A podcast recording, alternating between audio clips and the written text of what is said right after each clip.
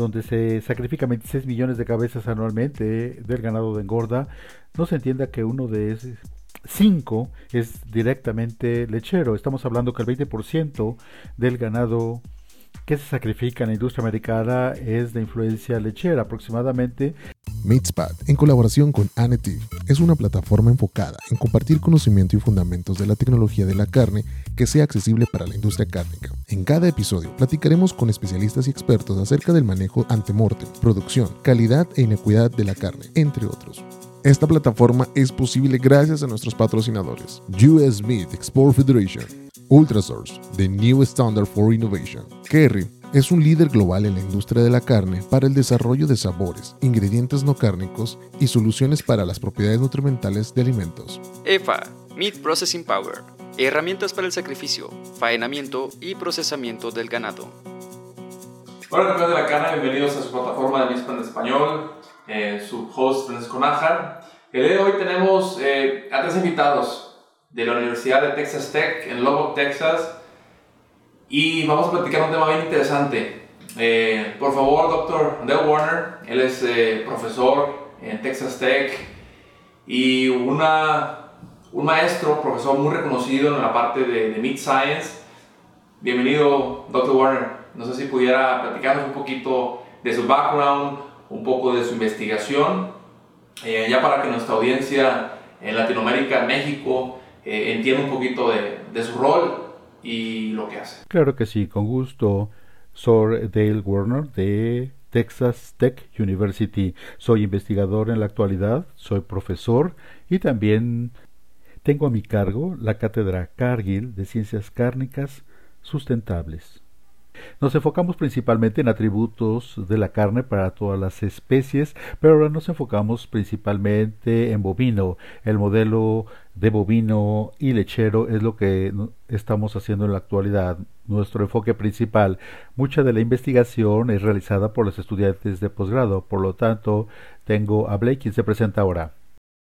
Hola, yo soy Blake Foraker haciendo mi doctorado con el doctor Werner aquí en Texas Tech. También hice estudios en la Universidad Estatal de Kansas con Francisco y después pasé a la Estatal de Colorado con el doctor Blake, en donde he tenido la oportunidad de entrar a la evaluación de carne y en ciencias cárnicas con la pasión que tengo por ello. Continué con el doctor Werner en el doctorado en Texas Tech y tengo dos años aquí.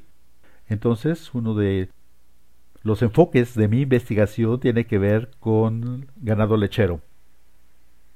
También tenemos a Jenna en el teléfono. Se va a presentar Jenna. Acaba de salir y empezó a trabajar ya directamente en la industria. Jenna, ¿te presentas? Sí, claro. Soy Jenna Frank. Originalmente vengo de Colorado. De la misma manera, he estado estudiando en la Universidad Estatal de Colorado, originalmente con el Dr. Warner durante mi licenciatura, luego transicioné a Texas Tech para hacer la maestría. He estado ahí, ya finalizando el semestre de primavera, con la supervisión del Dr. Werner, como se dijo. He empezado un puesto en Cargill, en Wichita, hace un par de semanas. Todo esto se ha dado para mí. He pasado mucho tiempo haciendo mi investigación en el Texas Tech en modelos teóricos para poder trabajar de cerca en todo esto. Y bueno, el tema del día de hoy es uh, hablar un poco acerca de su investigación, Dr. Warner, de las eh, cruzas en, en, lo que es ganado bovino para producción de leche y, bueno, con, con ganado, ganado bovino para producción de carne, un poco de los beneficios, eh, del por qué la industria está invirtiendo muchos recursos en poder, en poder realizar esto, y luego podemos iniciar un poco de por qué los beneficios de la industria de, la carne a, a, hacer estas cruzas y háblanos un poquito de, esta, de, de este objetivo. Sí, yo considero que es una pregunta muy pertinente para continuar. El concepto leche, carne no es nada nuevo. Ciertamente está creciendo y ha crecido bastante, parecería en los últimos tres años, específicamente en la industria americana podemos empezar a conjeturar como científicos de la carne cuáles son los factores verdaderos que están impulsando esta idea. Pero como sabemos los precios de la leche no están tan bien para un productor de leche. no vale suficiente el producto para sostener estas operaciones lecheras. Además, los factores previamente y en la actualidad con los novillos raza pura lechera, la mayoría Holsteins, becerros que salían de la producción lechera, machos con una baja proporción músculo a hueso, no muy buen desempeño en el corral, presentan algunos desafíos por abscesos hepáticos y otras magullaturas y tasas de decomiso en las plantas. Creo que la combinación de bajo valor de la leche, bajo valor de los becerros, de las operaciones lecheras, que se pueda justificar en el sector de las plantas. Pero estos dos factores son los que realmente han impulsado ahora la popularidad de este modelo lechero y carne, porque se producirá una mejor, un mejor desempeño en leche y en planta. Esto finalmente da una mejor situación para los productores de ganado lechero que van a poder no nada más vender un producto a bajo costo, sino dos productos de alto valor. Creo que esto tiene que ver con la economía. Ahora permitiré que Blake y Jenna hablen de las razas que se están utilizando en los corrales. Si justamente lo que dice el doctor Werner y para redondear la misma idea, los avances genéticos en la industria lechera, y debo decir particularmente en la industria lechera, más que otras industrias o en la industria pecuaria son muy avanzadas. En años recientes muchos de estos productores lecheros han podido identificar aquellos vacas de alta producción de leche para poder retener a las vaquillas de reemplazo, las retienen y de esta manera van a identificar estos animales específicos y luego los animales de menor producción los mandan a carne. Esto conjuntamente con el valor económico que el doctor Werner acaba de mencionar y también el doctor Bass lo ha dicho. Hemos visto esta popularidad en los últimos cuatro años de producción leche y carne.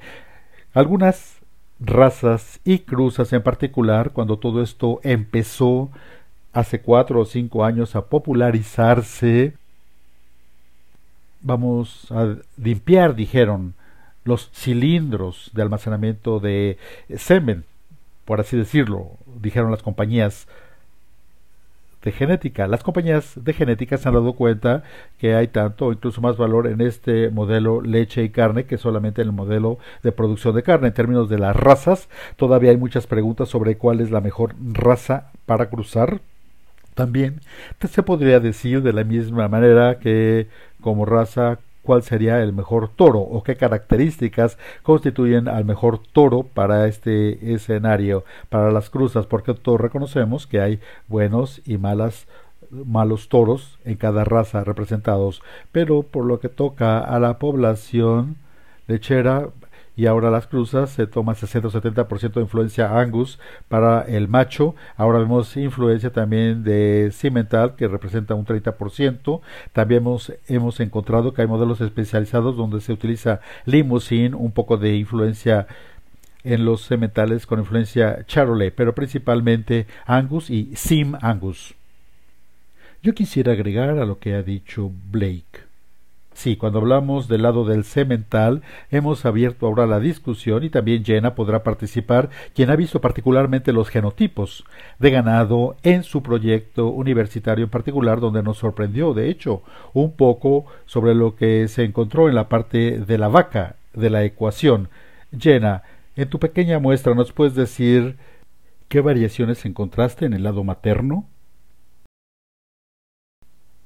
Sí, el proyecto en el que participé, de hecho, empezaste hace unos dos años, obviamente el modelo y lo que ahora sabemos sobre la industria lechera ha crecido sustancialmente comparativamente con ese entonces. Particularmente hemos visto algunas de las muestras que yo recabé para mi proyecto. Entendimos que hay grandes poblaciones de la industria lechera que no son exclusivamente Holstein, sino también hay Jersey, directamente. Esto nos llevó a muchas preguntas y también básicamente esto abrió una nueva puerta para poder continuar con la investigación y seguir haciendo preguntas, porque hay una parte importante en la industria lechera que son Jersey. Nosotros teníamos cierta ingenuidad a la hora de empezar a descubrir realmente cuál es el modelo. Leche, carne. También hemos empezado a ver qué tiene que ofrecer la parte de los sementales. El poder entender que hay en el lado materno de la industria lechera, ahí es donde está encontrándose la variabilidad. Nuestras preguntas empezaron a enfocarse hacia qué cruzas podríamos utilizar para ayudar a tener un producto final de más alta calidad. Y yo creo que es ahí donde están algunas de nuestras preguntas y creo que Dale podrá continuar esa área de investigación para contestar estas preguntas. Sí, Jenna, específicamente tenemos muchas cruzas para las vacas en la parte de el ganado lechero, Jersey y Holstein. Empezamos a llamarles las Joys por Holstein y Jersey, que es el término que se usa en la industria también. Otra cuestión que tenemos que ver, tú, Phil, que anteriormente estabas asociado con Certified Angus Beef, obviamente el color, el pelambre negro es importante para producir novillos y vaquillas de alto valor en el mercado actual conjuntamente con estos programas de marca y las bonificaciones adicionales. Ahora en este modelo leche, carne, queremos seguir produciendo becerros de pelambre negro.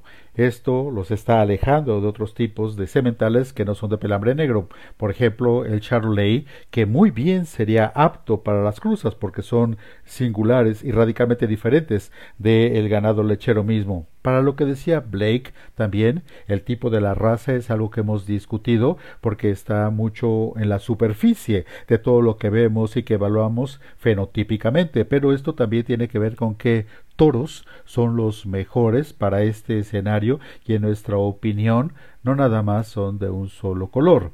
Por lo tanto, yo creo que la investigación futura y lo que veremos a futuro son explorar también esta diversidad, no nada más en tipo de raza, sino también en los sementales en lo general para poder analizar esto y ver cuál es la calidad que está dando en estas cruzas.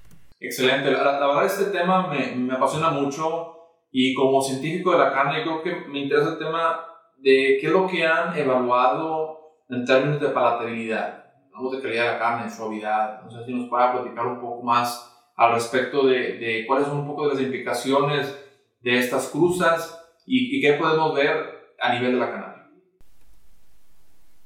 Afortunadamente, Francisco, no tenemos que especular demasiado, porque el trabajo de Jenna estuvo enfocado en comparar la carne de ganado lechero comparativamente con eh, el ganado nativo o el modelo convencional lechero.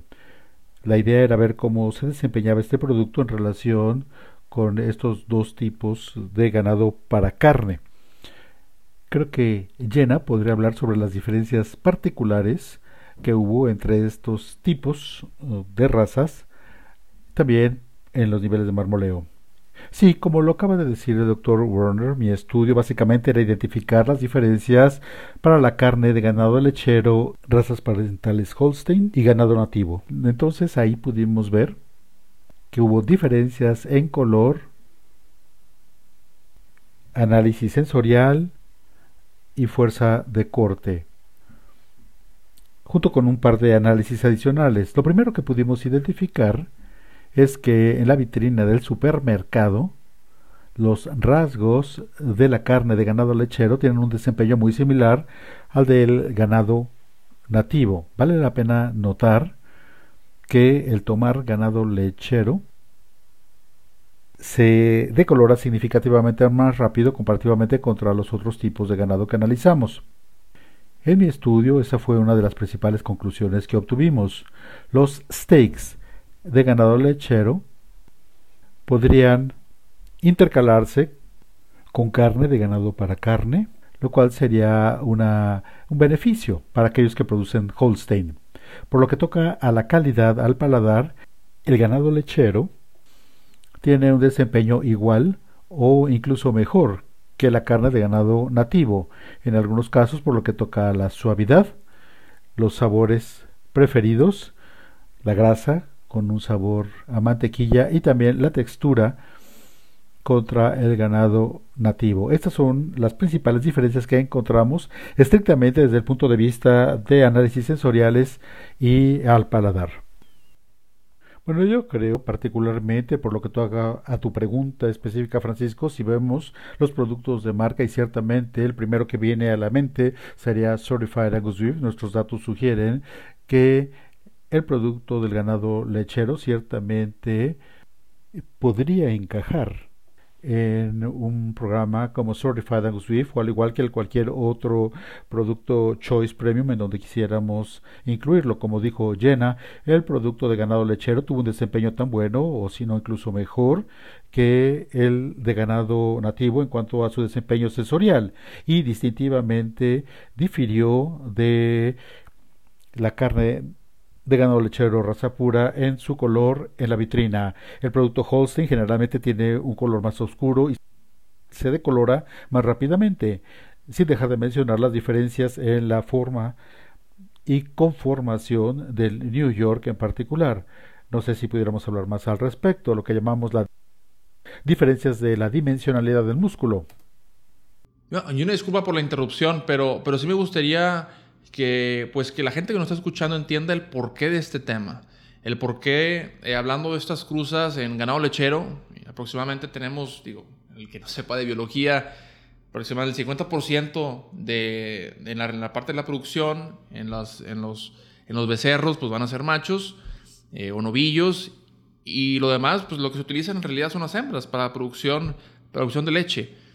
¿Y qué pasa o qué ocurre con esos, con esos, eh, pues ese hato de, novillos, pues si empezamos a hablar de, de, pues de genética, pues va a ser, se utilizan para, para producción de, carne.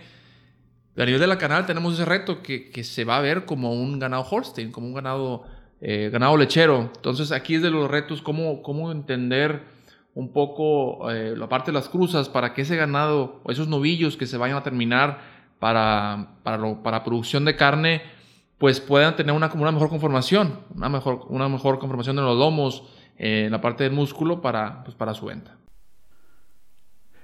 Sí, de hecho, esto nos eh, aclara las cosas, como usted lo menciona, antes de hablar de la dimensionalidad, pongamos todo esto en alcance. La industria donde se sacrifican 26 millones de cabezas anualmente del ganado de engorda, no se entienda que uno de esos 5 es directamente lechero. Estamos hablando que el 20% del ganado que se sacrifica en la industria americana es de influencia lechera, aproximadamente 5 millones de cabezas sacrificados anuales pertenecen a este grupo.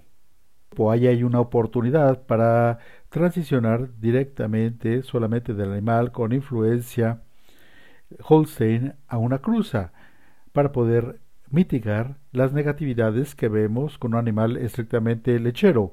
Como se dice, uno de estos puntos negativos o desventajas que presenta el lechero es la dimensionalidad particularmente de los cortes americanos, principalmente el New York.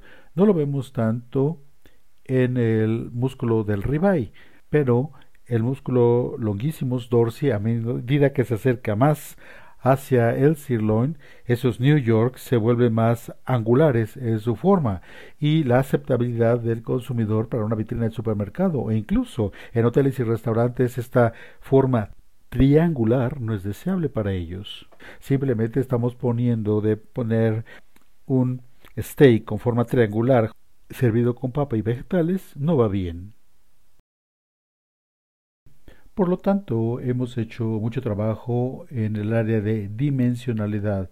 Todo el trabajo de Jenna, todos los stakes se utilizaron para medir la dimensión, 50%, 75% del espesor y el ancho a lo largo de ese steak. Hablaremos de mi estudio más adelante. En lo general, reconocemos que el ganado Holstein tiene ese desafío. Entonces, Aquí la cuestión es dónde el ganado Holstein puede entrar en el ganado de producción para carne y la idea es tratar de responder esta pregunta para poder tener las cruzas y que no haya tanta angularidad, por ejemplo, del New York, a medida que entra al área de New York, no tanto en el grado que se ve en el Holstein. Desde el punto de vista de la musculatura, el tratar de agregar este 50% para que podamos mejorar la dimensionalidad. Sí, de hecho, también queda de manifiesto en los datos de la carcasa o canal. El ganado de ganado lechero va a tener un área más amplia del ribeye comparativamente con el lechero Holstein o cruza Holstein con Jersey. Una de las ventajas que se tienen del modelo lechero es su carne magra. De hecho, podemos encontrar un desempeño intermedio en el ganado lechero intermedio contra el ganado lechero, el ganado nativo, en donde se tiene una mejor musculatura, mejor área del ribeye más muscularidad y también un mejor nivel intermedio de grasa, quiere decir que estos animales son más magros que el ganado convencional. Este podcast es posible gracias a US Meat Export Federation México, con el objetivo de promover el consumo de las carnes rojas americanas, así como facilitar su comercialización en los mercados de la región. Una gran proporción de la gente que nos escucha, de nuestra audiencia, es gente que está en el retail, en la gente que está en la parte de, distribución, compra y venta de carne. Y yo creo que es importante entender, eh, pues, lo que a veces no tomamos en cuenta, que es después de que la, de que la carne, pues, llega, llega al, supermercado, se corta, se va a poner en un aparador. Y sí me gustaría que nos platicaran un poco de esta, de esta eh, parte de la investigación de cuál es el efecto en el color de la carne. Cómo, se comportó, cómo se comportó esta carne eh, a comparación de, del control o de, o de, carne pues totalmente de, ganado europeo. Me interesaría aprender un poco más de esto. Sí, claro.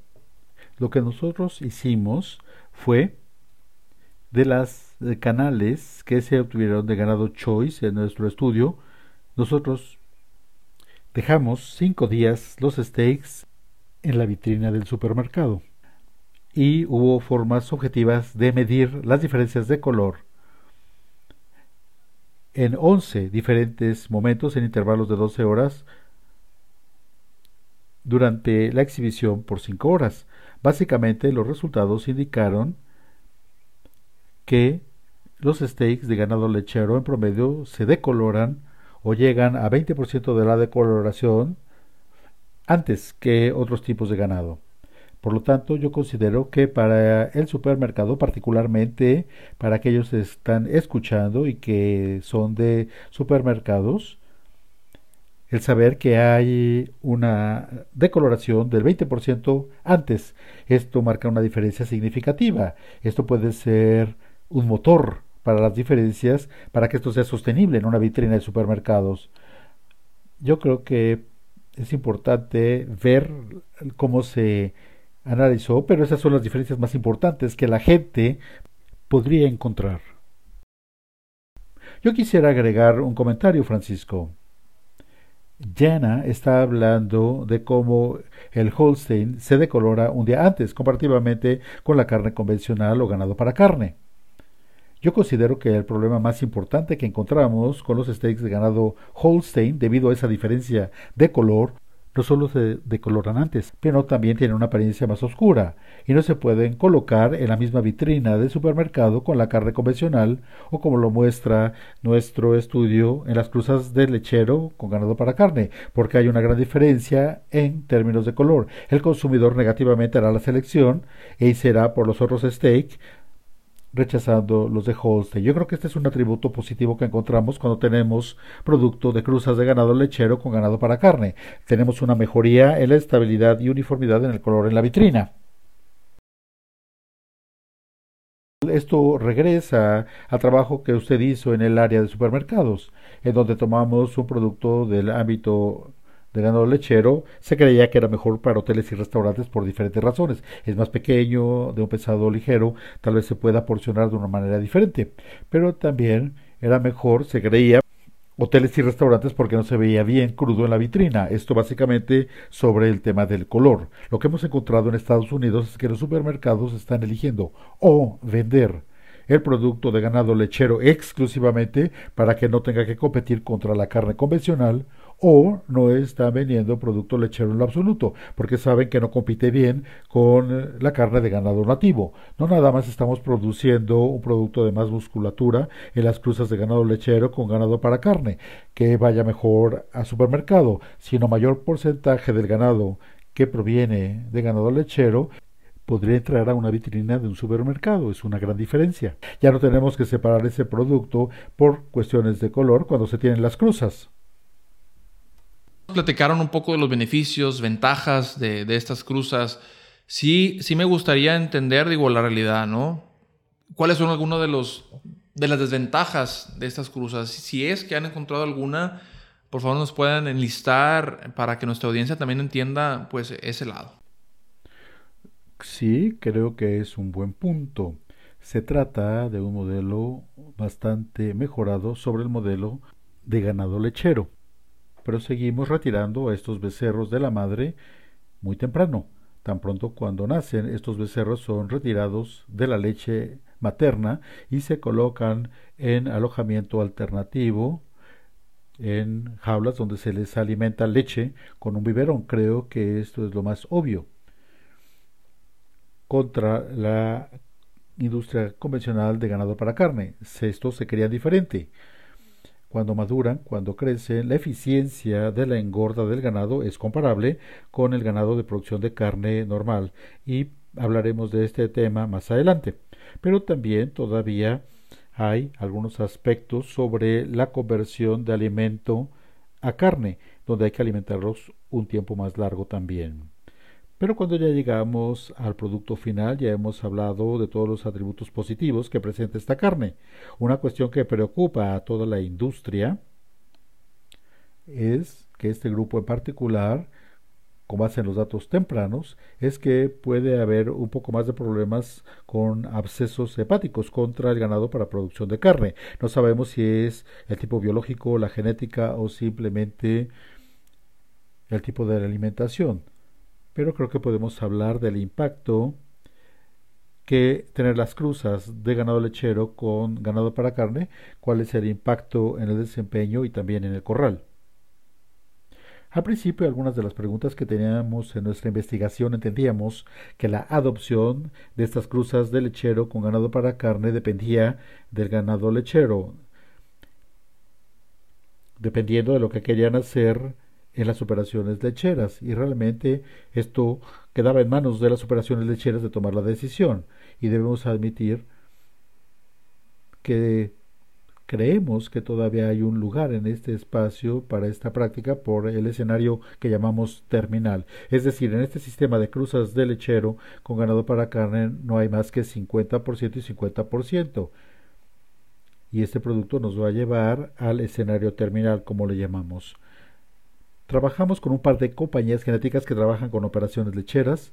Ellos compartieron sus datos de desempeño de los sistemas lecheros. Son miles de datos, pero finalmente nos encontramos que había vacas que eran cruzados con toros de ganado lechero para ver qué diferencia había contra los de cruza con ganado para carne para tener una gran muestra y poder tener registros controlados para hacer un estudio en retrospectiva.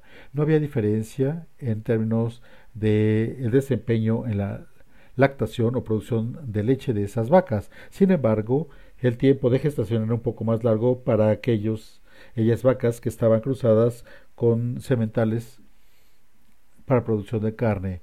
Sabemos que principalmente esto hace en Europa y no ha habido tanta investigación en el caso de los Estados Unidos sobre las cruzas de ganado lechero con ganado para carne, pero en el modelo europeo realmente intercambian estos tipos de ganado frecuentemente donde el hato lechero tiene influencia con ganado para carne y viceversa, simplemente porque hay ciertas sinergias o antagonismo o la producción de leche o de carne, pero no se parecía lógico en el modelo americano, en donde no hay diferencias en el, desempeño de la lactancia cuando se utiliza semen de ganado para carne para la inseminación artificial.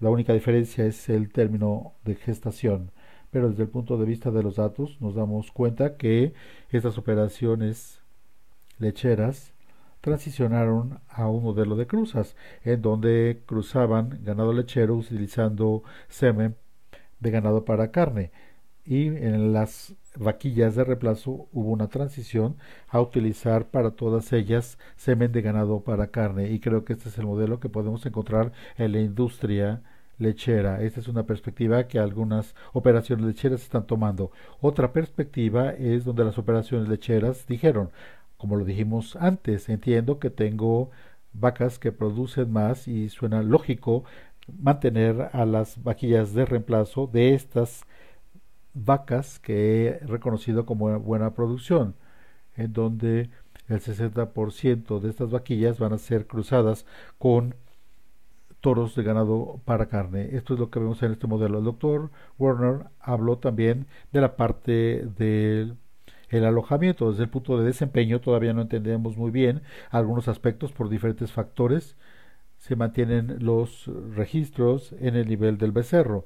Por lo tanto, tenemos que entender, todavía no comprendemos muy bien cómo se desempeñan estos novillos contra los lecheros exclusivamente. Anecdóticamente, los que manejan el alojamiento de estos animales básicamente dicen que tiene que ver con la heterosis y creo que entendemos y apreciamos en las ciencias cárnicas que obtenemos desde el punto de vista del vigor híbrido en este escenario de cruzas.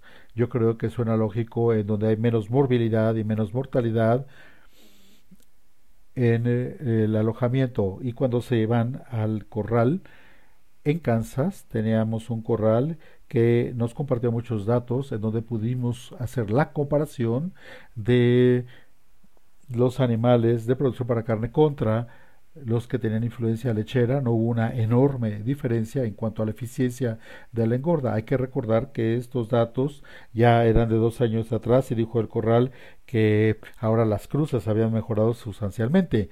Incluso para estos becerros, en donde tenían un menor desempeño contra el ganado para carne, estaban muy cerca. Yo creo que el corral en la actualidad diría que son igualmente buenos que el ganado convencional. Una cuestión que hemos notado en los datos adicionalmente es que en términos del porcentaje, la distribución del grado de rendimiento para ganado convencional contra la cruza lechera, hemos notado que la cruza lechera hubo un cambio en su distribución de frecuencia más hacia grado de rendimiento 1 y 2, en tanto que los otros se iban a grado de rendimiento 3 alto y 4.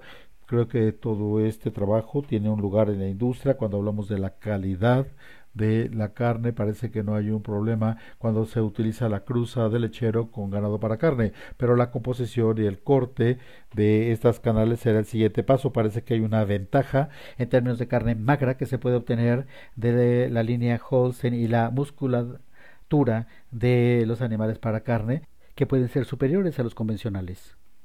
Considero, y estoy totalmente de acuerdo, en la parte, o sea, número uno, las dimensiones, ¿no? Digo, el cómo, cómo puedes diferenciar una, una, canal de ganado lechero, Holstein, pues hablando de dimensiones y, y perfil muscular, pues es muy diferente, ¿no? A un ganado, ganado europeo de producción de, de carne. El otro tema es eh, lo que es la, naturaleza. A la naturaleza le gusta mucho la diversidad. ¿no? Hablamos ejemplo, eh, por poner algo, ¿no? Black Baldy, que es la, pues una cruza entre Hereford y, Black Angus, que se da muy bien, eh, la verdad. Y bueno, ahora con esta nueva cruza que están ahorita evaluando, pues el ganado Holstein marmolea muy bien. De hecho, digo, algo de, la, de los datos o de la literatura, de, pues que no es nuevo, ¿no? De la literatura que tenemos eh, antigua, pues nos dice que en lo que es la sección prime o la, el grado prime, pues alrededor del 30% viene de, ganado lechero, ganado horse. Entonces tenemos esa ventaja también de... Y la diferencia en cómo deposita la, grasa es diferente, el ganado lechero, ganado, ganado bovino de producción de carne, un Black Angus, por ejemplo, yo creo que esto es una, pues una, un buen punto a favor de, esta cruza. Yo considero que omitiríamos un punto si no habláramos sobre el concepto de la sostenibilidad. Creo que ya hemos tocado este tema en todo lo aquí expuesto. Si vemos la mejoría del uso de la dieta balanceada, la mejoría de los cambios de la composición, la proporción músculo a hueso y las libras de carne que se producen de una manera más eficiente. Cuando vemos el modelo lechero raza pura contra cruzas de lechero contra ganado para carne vemos que reducimos el número de días de engorda sabemos que la dieta balanceada es lo que contribuye directamente con la huella de carbono en la industria de bovino por lo tanto, el reducir el número de días de engorda en algunos escenarios, en ocasiones hasta 100 días menos son necesarios de engorda, menor uso de agua, menor huella de carbono, menos emisiones de gases de efecto invernadero. Todo esto radicalmente mejoran el modelo de cruzas de ganado lechero con ganado para carne. Inicialmente nuestras discusiones o nuestro interés era justamente eso, tratar de perseguir el mensaje de la sostenibilidad, entender las diferencias en eficiencia entre los diferentes modelos de producción. Por la naturaleza de aquello que nos interesa como industria de producción de bovino y por los esfuerzos de investigación, mucho del trabajo ha estado en las diferencias de calidad entre diferentes tipos de ganado, pero todavía seguimos haciendo un cabildeo para hacer que las agencias que dan financiamiento, ya sea dependencias federales o organizaciones de la industria que escuchen este mensaje positivo asociado con este modelo en términos de sostenibilidad y no hemos tenido tanto éxito en ello todavía, para ser honesto. Ojalá que algunos de los que escuchan nos ayuden a influir. Contamos muchas historias sobre lo buenos que somos en la industria en Estados Unidos para ser más eficientes. 20% de la industria sería diferente radicalmente en su eficiencia si se cuantificara y expresara este mensaje estamos omitiendo algo. Claro, no quiero que alguien de la nada salga y nos diga tenemos que estudiar esto realmente. Pues sí podemos mejorar uno de cada cinco novillos radicalmente de esta manera, pues hay que contar esta historia. Además hay que cuantificar este mensaje, porque eso se traduce en beneficios para la industria de carne, pero también para la industria de leche. Cuando vemos que un producto o varios productos lecheros también producirían un producto cárnico mucho más viable, en cierta forma estaremos duplicando su eficiencia y esto es enorme. Claro, no existe ninguna otra otro beneficio tan inmediato en la industria como este. Bueno, claro, no estamos aquí pontificando, pero lo estamos haciendo, estamos orgullosos de esto, pero desconocemos el impacto real a estas alturas. Estamos por finalizar este episodio, la verdad hemos aprendido muchísimo y nos da una idea de, lo que es el futuro de la de la carne, que precisamente este es uno de ellos. Y pues otra de las cosas que me gustaría preguntarle sería uno de los futuros eh, proyectos que tiene, ¿no? Como, como academia. Eh, aparte de esto, ¿qué otros proyectos están evaluando a futuro cercano para poder estar al pendiente? Francisco, creo que es una pregunta perfecta. Sabemos que hay mucho por estudiar en este modelo que estamos proponiendo y lo que finalmente podamos, en lo que podamos trabajar dependerá del financiamiento. Estamos interesados en este ventaja de rendimiento potencial que existe en esta población. Queremos cuantificar los resultados, pero debo decir que la única forma de lograr esta ventaja es trabajando con los engordadores de ganado. La, la tendencia es engordar al ganado hasta que está muy pesado o muy grasoso. Este modelo, por el contrario, produce menos grasa en lo general, pero si llevamos muy lejos a este ganado también van a engordar de más con el tiempo. Lo que hemos notado con los datos que tenemos es que hay una indicación que los hemos llevado más allá del punto óptimo. Necesitamos comprender cuál es el número óptimo de días de engorda, cuál es el nivel de cobertura de grasa óptimo para este grupo de población para tener buen rendimiento de carne y buena calidad de la carne. No nada más ir más allá del punto terminal de engorda. Tenemos que enfocarnos mucho en cuál es el tiempo óptimo de engorda.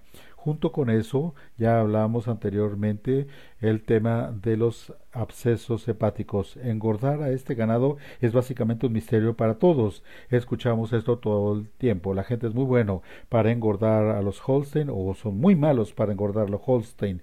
Este ganado está en un punto intermedio, pero no sé si nadie ya tenga el punto óptimo o cuál sea la forma correcta de engorda en términos de tipo de dieta, materiales que se alimentan porcentaje de forraje, número de días, etcétera, etcétera. Lo importante es la engorda apropiada. Claro, la genética, encontrar a los toros adecuados, no nada más la raza correcta, sino al toro correcto será crítico. Empezamos a ver que hay más de esta situación en donde ahora los cilindros de semen, por así decirlo, se están vaciando en todo el mundo. Estamos ahora enfocándonos en esta industria para las cruzas. Blake mencionó que tal vez sea un escenario más rentable para los toros cruzados con vacas lecheras en lugar de toros para carne con vacas para carne creo que estamos vendiendo ahora más semen a las operaciones lecheras que a otras operaciones. Esto es la punta del iceberg, Francisco, pero hay muchas cosas a futuro. Seguiremos hablando del mensaje de la sostenibilidad, seguiremos proponiendo esto para que haya financiamiento a futuro. Bueno, pues eh, muchísimas gracias eh, a, a Dr. Warner y a su equipo. La verdad les agradecemos mucho estar el día de hoy con nosotros. Yo creo que como, como, pues como conclusión, yo creo que es muy importante pues que, que está en la mente de muchos consumidores y muchos procesadores esta opción, ¿no? Una, una opción que es rentable, que, que, está en mentes de mucha gente y seguramente vamos a ver más, más y más de esta investigación y verlo, pues, eh, no nada más con esta cruza, sino con los que vienen, porque esto va, va, a, ser, va a ser una pauta para, para más investigación en un futuro. De nuevo, muchas gracias y nos vemos a la próxima.